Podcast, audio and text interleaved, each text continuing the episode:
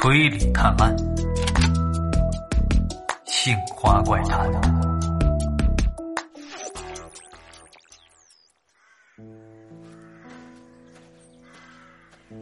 这等来到营地里，刘尚把我放在用茅草铺成的垫子上之后，就连忙捡了一些柴火，用打火机点燃了。我浑身上下那都已经湿透了，他又帮着我把身上的衣服拿去烤干。期间呢，也检查过我的伤势，身上倒还好说，只有一些磕碰的擦伤，关键是两双手掌里扎满了倒刺儿，实在是太难处理了。不仅是因为呢，这天色黑沉看不清楚，而且那些倒刺扎入的太深了，如果不做局部切开消毒处理的话，很可能就会造成感染。所以呢，只能是暂且熬过今晚，等明天一早再回去去医院治疗了。检查完了伤势，刘尚呢就开始处理他抓到的那只兔子，剥好了皮，又去掉了没法吃的内脏，用树枝穿好，就在火堆上烤了起来。等忙活完了这一切，刘尚这才是得空休息，一屁股坐在茅草之上。而他在忙活的时候呢，我是一言未发，这个时候才出声问道：“你叫刘尚是吧？”但刘尚转头看了看我，沉默了一会儿，是低声的问道：“怎么，你都知道了？”我嗯了一声，算是回答，可刘尚却忽然笑了：“ 既然你知道我什么身份。”倒是一点也不害怕呀！我叹了口气，我是觉得你心里还是有底线的，对吧？刘畅是不置可否，忽然的转移了话题，说说你的事儿吧。那三个人到底为什么要杀你啊？你们不是一个小组的游客吗？而我也是答非所问呢。说起这个。我倒得先问问你了，昨天晚上你到底在破庙里看见什么了呀？那刘畅伸出手，把烤兔肉翻了一个面那肉香呢，已经是渐渐的飘散出来了。我看到了一个人，把尸体搬在了铜佛下面。我连忙问那个人是谁？你认识的？就是那个跟你们一组的男孩你是说高国庆？我的眼睛顿时瞪大了，有点着急的问道：“你你确定是他吗？那高国庆是怎么把尸体运过去的？”听我这一连串连珠炮似的发问，刘尚是连忙摆了摆手：“哎，你别着急啊，听我慢慢跟你说。”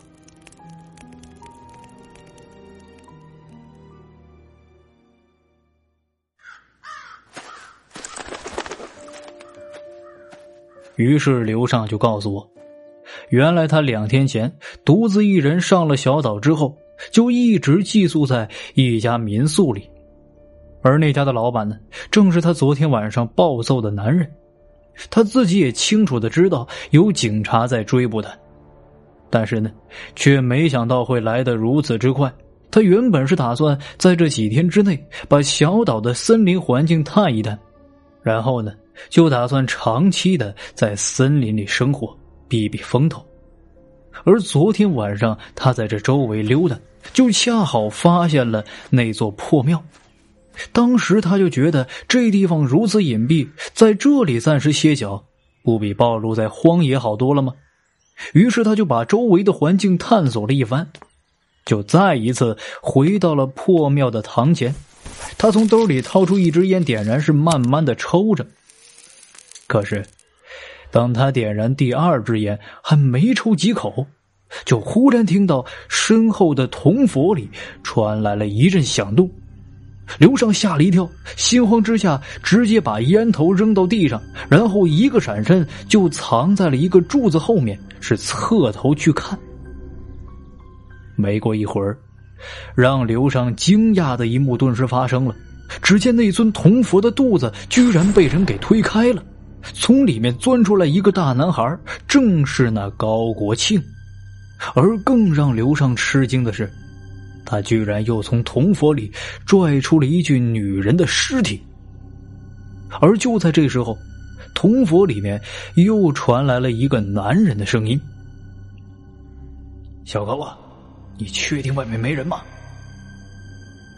高国庆呢，擦了一擦头上的冷汗，是低声的说道：“赵叔，我看过了，确实没人呢。”说着，他就朝刘尚的方向看了过来。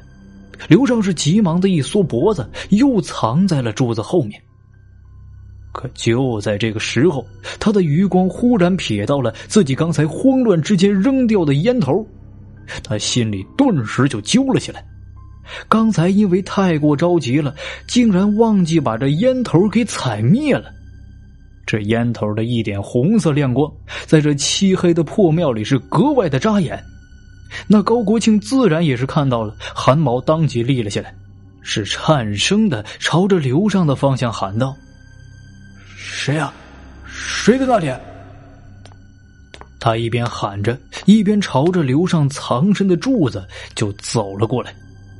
刘尚的心里顿时就沉了下来。他自己本来就一身的官司呀，根本就不打算管这闲事儿当做没看见，躲过去也就算了。可谁知道，竟然因为一时大意被他给发现了。随着高国庆是越来越近。刘尚一狠心，忽然双脚发力，朝着庙外就直接冲了出去。他也不知道身后的高国庆还有那藏在铜佛里的人是什么反应。总之，自己先离开这里就对了，省得惹上一身的骚啊。但是他却并没有料到，在他离开后仅仅几个小时，警察就找上门来了。于是就发生了凌晨在村民家里劫持我的事情。听到这里，我终于是完全的明白了真相。原来我所在的这个三组旅游团里，没有一个人是无辜的。王导游、秦老师、赵先生、高国庆，他们四个人原本就是计划好了要一起谋杀薛小姐。这蛇岛、这民宿、这铜佛，都是他们提前准备好的，为的就是杀人之后把尸体运送出去，并抛弃在原始森林里。这森林里那是狼虫虎豹横行啊！死人对我们来说是尸体，可是对野兽来说那就是一块肉啊！十有八九，第二天一早就会被啃食的干干净净。但是他们也没有料想到会突然发生了事故，运送尸体的途中居然被刘尚给撞个正着，于是慌乱之下，他们就决定把罪名栽赃嫁祸给刘尚。而这个做法，也的确是歪打正着了。这刘尚本来就有命案在身呢，他是不可能出来证明自己的清白的。再加上凌晨在村民家里的一阵折腾。就更加的惹人怀疑了，而这样的话，赵先生他们也就会平安无事了。想明白这些，我同时也猜到了失踪的高国庆到底藏在了哪里。恐怕从昨天晚上一直到现在，他就藏身在那通往森林小庙的地道里，不敢出来，生怕被刘尚给指认出来，他才是真正的凶手。而这一切呢？都发生在昨天晚上，众人分散去参加篝火晚会的时候。这样来说，他们实施计划当中最不稳定的因素，那肯定就是我了。恐怕他们也知道，我自始至终都不相信凶手是逃跑的刘尚，而是另有其人。就当我把怀疑的目标指向了高国庆的时候，他们终于是下定决心要把我给除掉。这才有了今天发生的种种事情。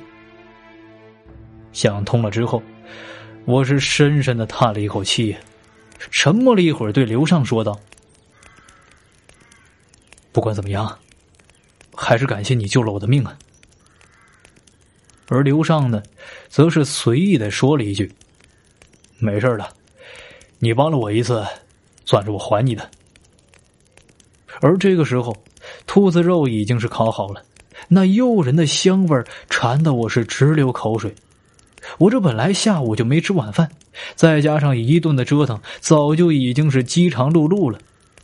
我是有点不太好意思的说道：“那个，能分给我一点吗？我都快饿死了。”刘尚听了，哈哈一笑，答应了一声，就撕下一大块烤的外焦里嫩的兔肉，递给了我。我是小心的用手指捏住，先是闻了闻，一股肉香味顿时就窜进鼻子里，把我馋虫都给勾出来了。我咽了口口水，就直接一口咬了下来。你真的别说啊，吃惯了各种佐料配菜的美食。现在忽然尝到了这纯天然的烤兔肉，觉得是异常的鲜美可口。也可能是因为我太饿的缘故，总之是三下五除二就把这手中的肉给吃完了。然后呢，又恬不知耻的跟刘尚要了一块，刘尚十分大方的又给了我，我感谢了一句，就再次吃了起来。这等吃饱之后。我感觉整个人都是精神多了。忽然看了看在火堆照应之下啃食兔肉的刘尚，不知道为什么，却是莫名有些感伤了。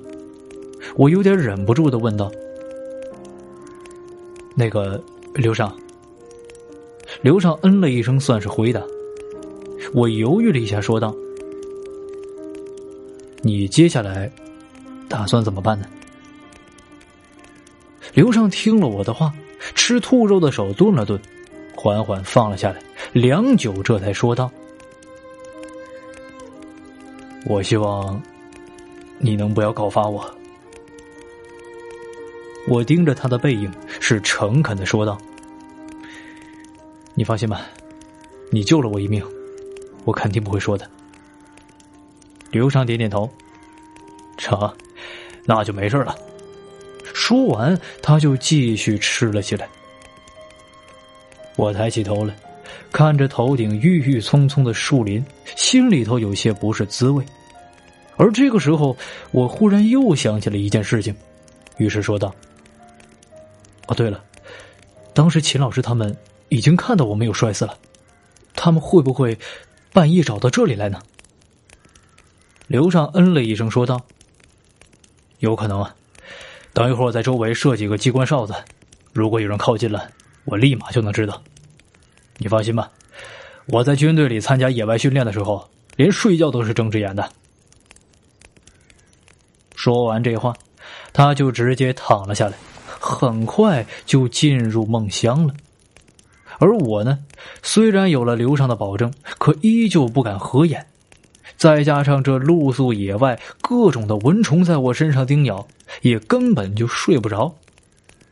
就这样一直苦熬着，连我都以为今天晚上肯定能够平安度过的时候，忽然就听到身后的树林里传来了一阵的脚步声，我心里顿时一惊啊，是连忙的睁开眼睛朝着身后去看，借着篝火的亮光。只看到两个人影拎着刀，是一前一后的朝着营地慢慢的靠过来。我心说坏了，他们果然是要过来杀人灭口。我刚要有所动作，可身旁呢却忽然伸出一只手，把我给按住了。我微微的侧头一看，发现居然是刘尚。他用低不可闻的声音说道。别着急，等他们离近的。于是我就不再动弹，眼睛盯着那拎刀的两人，是越靠越近。